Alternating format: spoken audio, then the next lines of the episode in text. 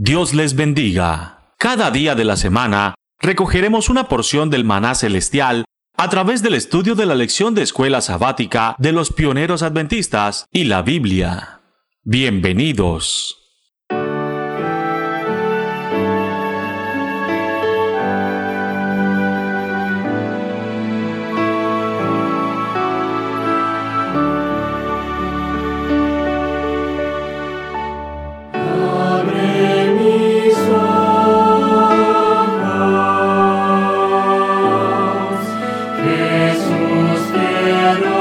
¿Qué tal queridos hermanos? ¿Cómo les va? Bienvenidos a este nuevo programa de Maná Diario. Este es un programa que realizamos los hermanos de Tiempo de Reunión y les damos las gracias, les damos la bienvenida porque nos estás escuchando, porque nos seguís semana tras semana en los audios que enviamos a través de las redes sociales, a través del WhatsApp. En este caso, quien te está hablando no es ni el hermano Adrián, ni el hermano Arturo, mi nombre es Leandro Pena me habrás escuchado alguna vez en la coordinación de los programas de tiempo de reunión y bueno, hoy estoy invitado por el hermano Arturo para acompañarlos en el primer tema, el primer audio que vamos a estar enviando de la lección número 8 titulado La ley de Dios. La lección que estamos estudiando es el gran triple mensaje del Evangelio. Es la lección de escuela sabática del primer trimestre de enero-marzo 2020 y es una escuela sabática que es la traducción del el material de estudio de los pioneros adventistas del año 1904, octubre a diciembre. Este tema viene a colación, viene a continuación de lo que estudiamos la semana pasada, el hogar de los salvos.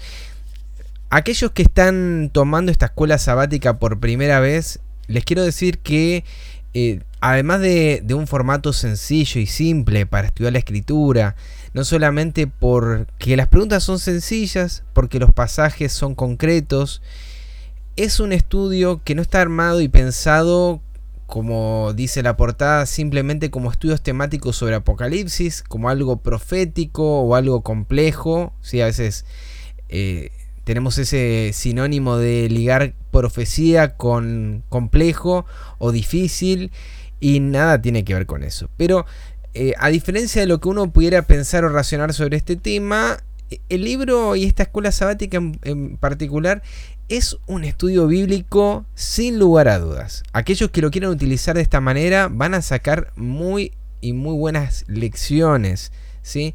Porque nos lleva desde la experiencia del cristiano, nos lleva a lo largo de las profecías para empezar a partir de ahora, después de haber visto el galardón de los cristianos, nos lleva a considerar cómo, cuál es la norma del juicio, ¿sí?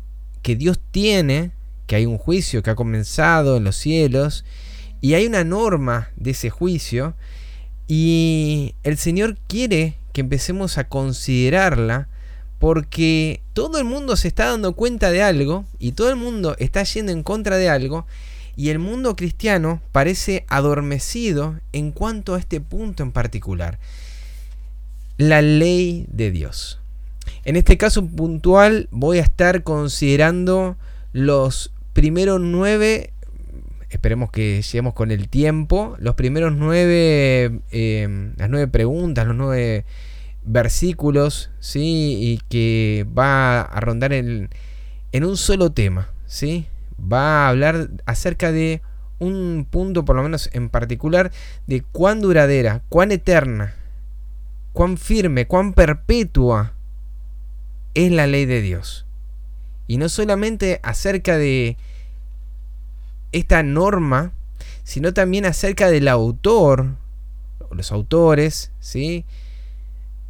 De esta gran norma que vamos a ver, no solamente desde cuándo, ¿sí? sino hasta cuándo, a quiénes rige,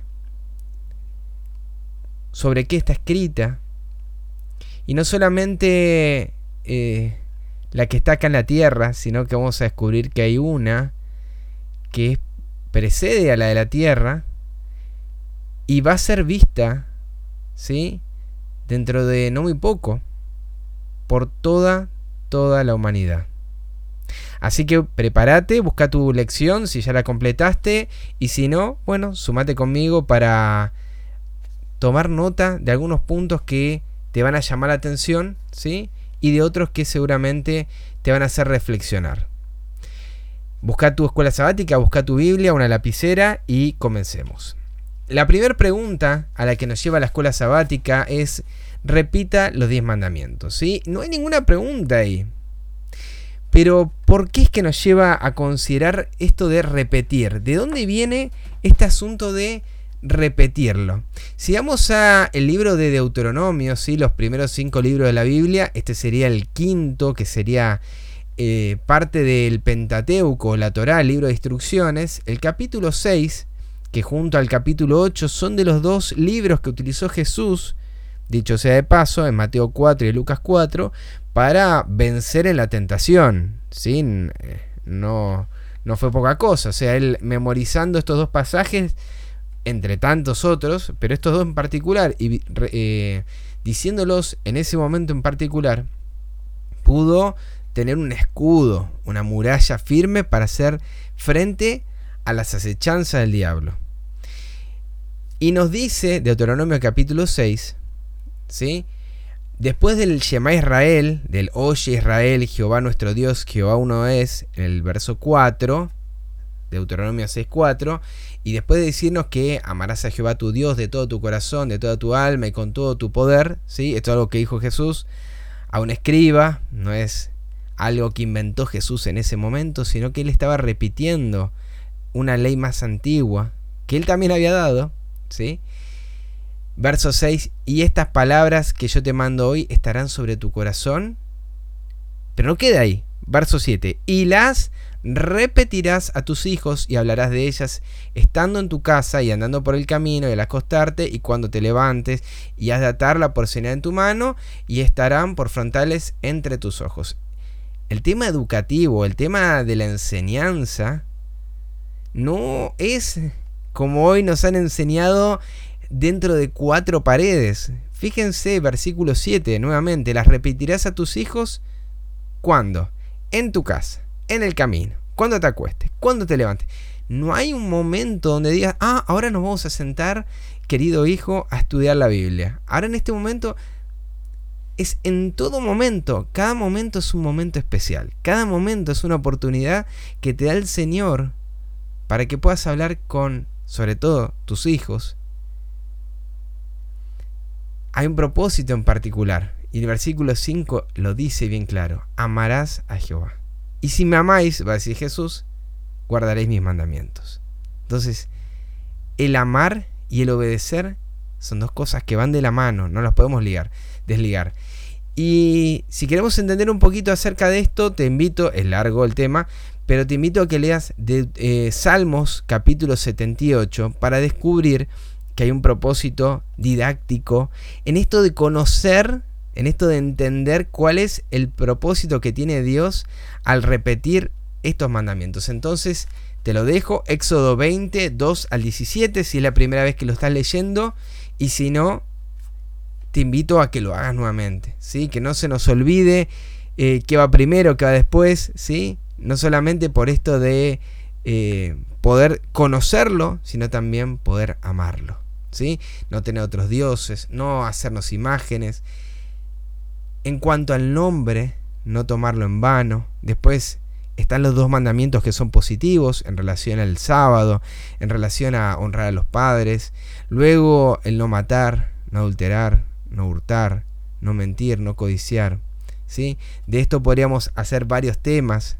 Hay quien dice en relación a esto, en relación también a lo que dice Pablo sobre la codicia, Pablo dice que la codicia es idolatría y lo vuelve a ligar al primer pasaje, que tiene que ver con no tener otros dioses. Un mandamiento que es circular, que nunca tiene fin. No es algo que uno lee de principio a fin y termina, sino que nos vuelve a llamar a considerar este mandamiento enorme, ¿sí? pero tan concreto y tan sencillo, tan simple como nuestro Dios, que Él no nos da cosas que están en los cielos, que no podemos alcanzar, ni en la tierra, sino que están cerca de tu boca y tu corazón. dos principios grandes, ¿sí? Cuatro que tienen que ver para con Dios, seis para con nuestro prójimo. ¿Quién habló esta ley desde el Sinaí? Nos dice la pregunta número dos, ¿sí? Y nos da dos pasajes. Uno que está en Nehemías, en el capítulo 9, verso 11, Dice, y dividiste la mar delante de ellos y pasaron por en medio de ellos en seco, y a sus seguidores echaste en lo profundo, como una piedra en grandes aguas, y con columnas de nube los guiaste de día y con columnas de fuego de noche, para alumbrarles el camino por donde habrían de ir. Y sobre el monte de Sinaí descendiste.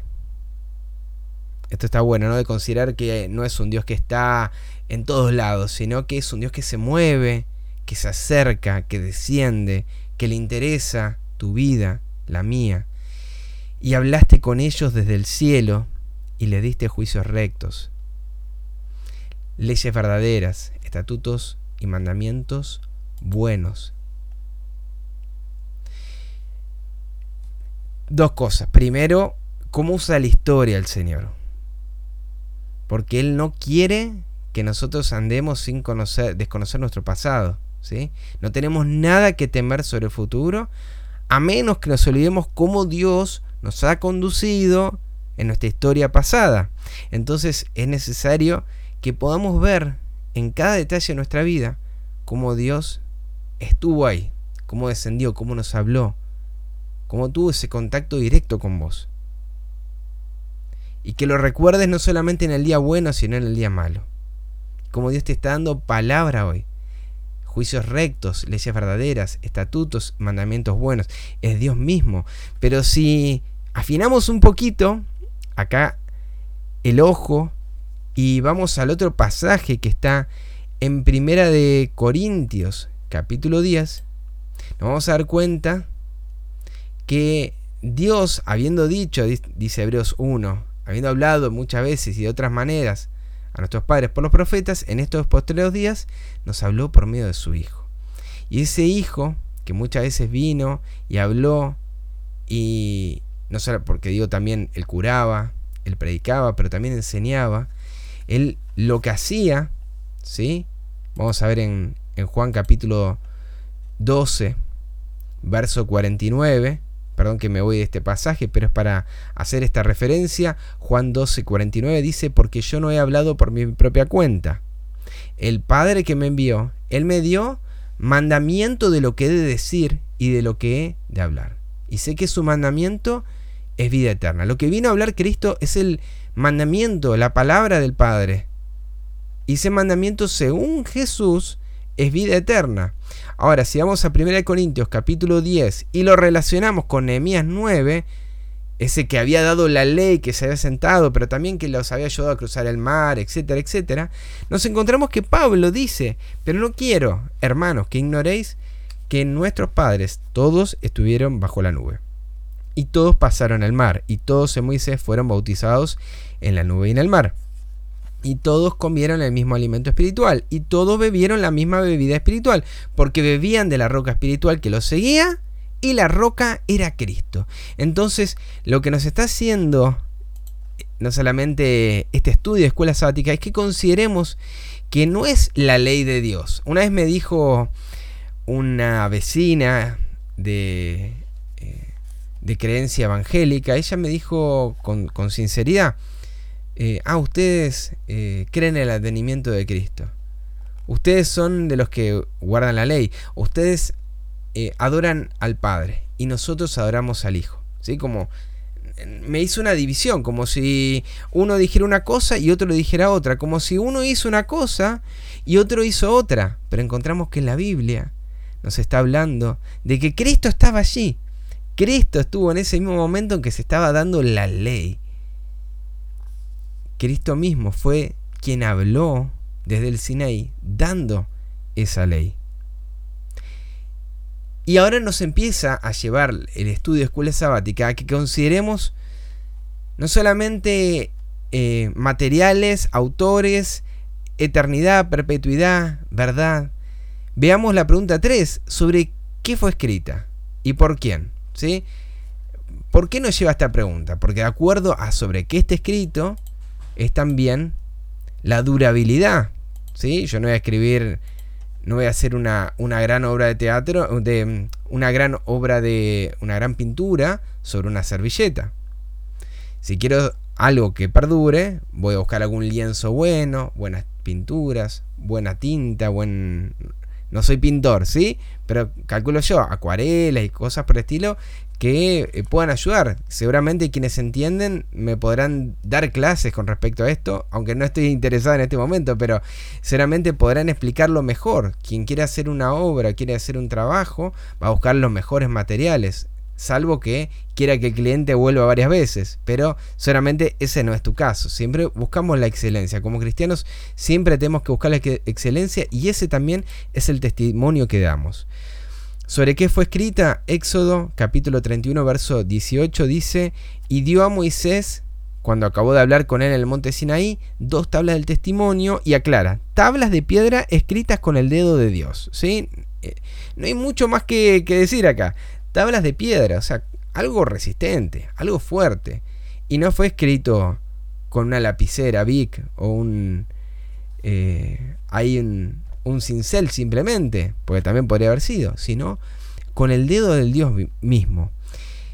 Nos cita también, para que leamos, el siguiente capítulo, el 32 de Éxodo, pero ahora el versículo 16, y dice, y las tablas eran obra de Dios. O sea, no solamente que eran de piedra, sino que también Dios las había trabajado, Dios las había esculpido, Dios las había sacado de la montaña, ¿sí? Para que esa, esa, esa piedra no tenga nada de apariencia humana, que entendamos que es un mensaje que vino de Dios mismo. Dice, y la escritura era escritura de Dios grabada sobre las tablas. Ahí nos aclara incluso cómo es que fue escrito, o sea, grabado, fue tallado, ¿sí? Sobre esas tablas. Así de la misma manera, el Señor quiere grabar estas leyes en nuestros corazones. Él quiere que esa ley quede estampada, que haya una marca. A ese nivel, Él quiere trabajar en nuestro corazón estas dos leyes, estas dos tablas, estas tablas en las que se encuentran los principios sagrados de Dios. ¿Dónde fue colocada este mandamiento? Deuteronomio 10, 4 y 5 y 1 Reyes 8, 9 vamos a encontrar, ¿sí? no los voy a leer todos por cuestión de tiempo, pero vamos a encontrar que se hizo un arca especial para las tablas. Y en 1 Reyes 8, 9 vamos a encontrar que no había otra cosa, sino solamente habían esas tablas en el arca. No lo usaron para otra cosa. Ese, esa caja de madera recubierta en oro, ¿sí? Lo utilizaron para otra, otra cosa que para estas tablas en las que se encontraban los principios más sagrados de Dios. ¿Dónde vio el, profeta Juan la ley? Si vamos a la profecía y ahora ya nos metemos en un tema que a mí me encanta, me fascina. Apocalipsis capítulo 11, verso 19 dice, y el templo de Dios fue abierto en el cielo. Y el arca de su pacto se veía en el templo. Y hubo relámpagos, voces, truenos, un terremoto y grande granizo. Esto en profecía, si uno estudia, va a encontrar que es un momento en particular, no es cualquier momento. Esto tiene que ver con algo que ocurrió en el pasado, claramente, ¿sí? En un momento donde, así como en el ritual judío se abría el templo para la purificación, para la limpieza, ¿sí? Un día al año, el día décimo del séptimo mes, el día de expiación, así también en el cielo, un día en particular, un día en el que también se estaba llevando ese ritual, como dice Pablo en Hebreos 9, que se hizo una vez y para siempre, no como se hacía todos los años, sino una vez y para siempre, se ingresó a ese lugar para realizar una tarea en particular. Entonces, ese día en particular, en ese año en particular, comenzó un juicio, como se comenzaba también en el pueblo de Israel, todos los décimos días del séptimo mes, se establecía un juicio en donde todo el pueblo tenía que estar expectante, tenía que estar en un estado también eh, física, mental, espiritual en relación a ese gran evento, que de eso dependía no solamente la vida de cada uno, sino también la del pueblo y la del sacerdote y la de todos, ¿sí? Hablo del ritual judío. Pero en este caso puntual estamos hablando de algo que tiene que ver con toda la humanidad, todo el universo, ¿sí? Se abre el templo y lo que se ve es el arca del pacto. ¿Y recuerdan qué es lo que había dentro del arca del pacto? No había otra cosa, dice Primera Reyes 8.9, que esas tablas en el arca. Entonces encontramos que ese arca del pacto que se ve en el templo de Dios no puede tener otra cosa como el de la Tierra, porque la Tierra es un modelo, un ejemplo. Si ustedes recuerdan el, estudio que hicimos hace ya un tiempo atrás sobre el santuario, recordarán que todo lo que había en la Tierra era un modelo del cielo. Nos lleva a considerar que no hay otra cosa en ese arca que la ley de Dios. Les recomiendo que lean las notas que aparecen eh, la nota número 2, que es una cita de primeros escritos, donde la hermana White lo ve realmente esto en el cielo y encuentra que no solamente habían dos tablas que tenían estos, eh, esta división de cuatro mandamientos y seis mandamientos para Dios y para el prójimo, sino también que había algo especial en un día en, en un mandamiento en particular que hablaba sobre un día en particular. ¿Sí? Y que a medida que vaya pasando el tiempo, no solamente la ley de Dios va a ser considerada como un acto subversivo para aquellos que deseen observarla, ¿sí? ya al día de hoy lo es, aunque apariencia eh, hablamos de otros temas y se tocan otros tópicos, ¿sí? todo apunta y haga el ejemplo de todo lo que hay hoy de las grandes apostasías y aberraciones que hay, tienen que ver con un ataque directo a la ley de Dios. Últimamente acá en Argentina, con respecto al aborto, tiene que ver con un mandamiento, un principio, no matarás. Pero el ser humano, en todos sus aspectos, ¿sí? Ahora hablamos de la familia, el quinto mandamiento, hablamos también de la posverdad en, en relación a no mentir, ¿sí? A no decir falso testimonio. Hoy no hay problema. Todo es interpretación. Sin embargo, el ser humano está buscando y en cada punto ir un poquito más en contra de este gran principio hasta que se llegue al más preciado de los más preciados de los mandamientos, que es el mandamiento número 4. Que eso estaremos estudiando los próximos eh, temas de Maná Diario y te recomiendo que no te los pierdas porque realmente van a dar que hablar. Hasta acá, por lo menos en lo que el tiempo me permitió hablar y presentar, pero te recomiendo que continúes leyendo, ¿sí? Eh, la extensión de estos mandamientos es para toda la humanidad. Son afirmados eternamente y para siempre. Son justos, son eternos, son verdad sus mandamientos. Y como dice, ¿sí? Mateo 5, 17 al 19, van a pasar los cielos, van a pasar la tierra, ¿sí? Pero las palabras de Cristo no van a pasar, ¿sí? Nada va a cambiar. ¿Qué es lo que va a cambiar únicamente? Es el ser humano. El ser humano es el único ser que desea cambiar, desea revertir lo que Dios hizo. Pero la ley de Dios es perfecta. Y así como en Génesis 2 Dios le mandó al hombre que obedeciera sus mandamientos, sus palabras, y el enemigo le dijo, ¿será que todas estas cosas que dijo Dios son así? Y así comenzó todo esto que nosotros conocemos, este gran conflicto. Si vamos hasta el final de la, de la palabra, en Apocalipsis, ¿sí? Hay dos, dos pasajes, uno que yo siempre leo, el 17, Apocalipsis 17, cuando habla acerca de la destrucción de la bestia, que aquellos que le dieron el poder después se la van a sacar. El verso 17 dice, porque Dios ha puesto en sus corazones, en los que destruyeron a la bestia, el ejecutar lo que él quiso, ponerse de acuerdo y dar su reino a la bestia. ¿Hasta que Hasta que se cumplan las palabras de Dios. De la misma manera que la palabra de Dios en Génesis fue eterna, en Apocalipsis, al final de todo encontraremos que se va a cumplir todo lo que está en su palabra. Entonces, cuán pronto debiéramos estar cerca de aquellos, ¿sí? Y de aquel que es eterno y que sus palabras son eternas, y de aquellos que desean como todos los santos, en, en Apocalipsis 14, 12, estar con aquellos que guardan los mandamientos de Dios. Aquí está la paciencia de los santos, los que guardan los mandamientos de Dios y la fe de Jesús. ¿Es tu compromiso hoy? Me gustaría que hoy tomes una decisión. Hoy me gustaría estar no de una iglesia que tiene un nombre o un título, sino estar con aquellos que tienen estas características.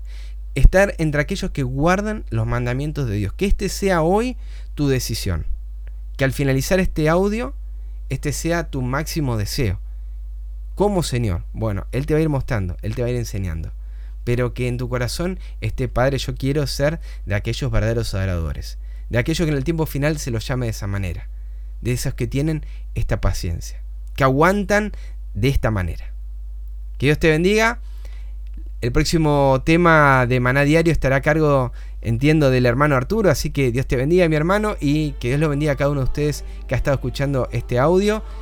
Esto ha sido la lección número 8 de el gran triple mensaje del Evangelio, la lección número 8 del primer trimestre de enero-marzo 2020. Dios te bendiga.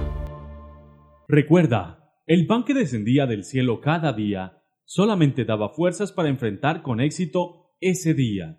Por eso, permitiéndolo Dios, nos reencontraremos mañana para recibir una porción más del maná diario.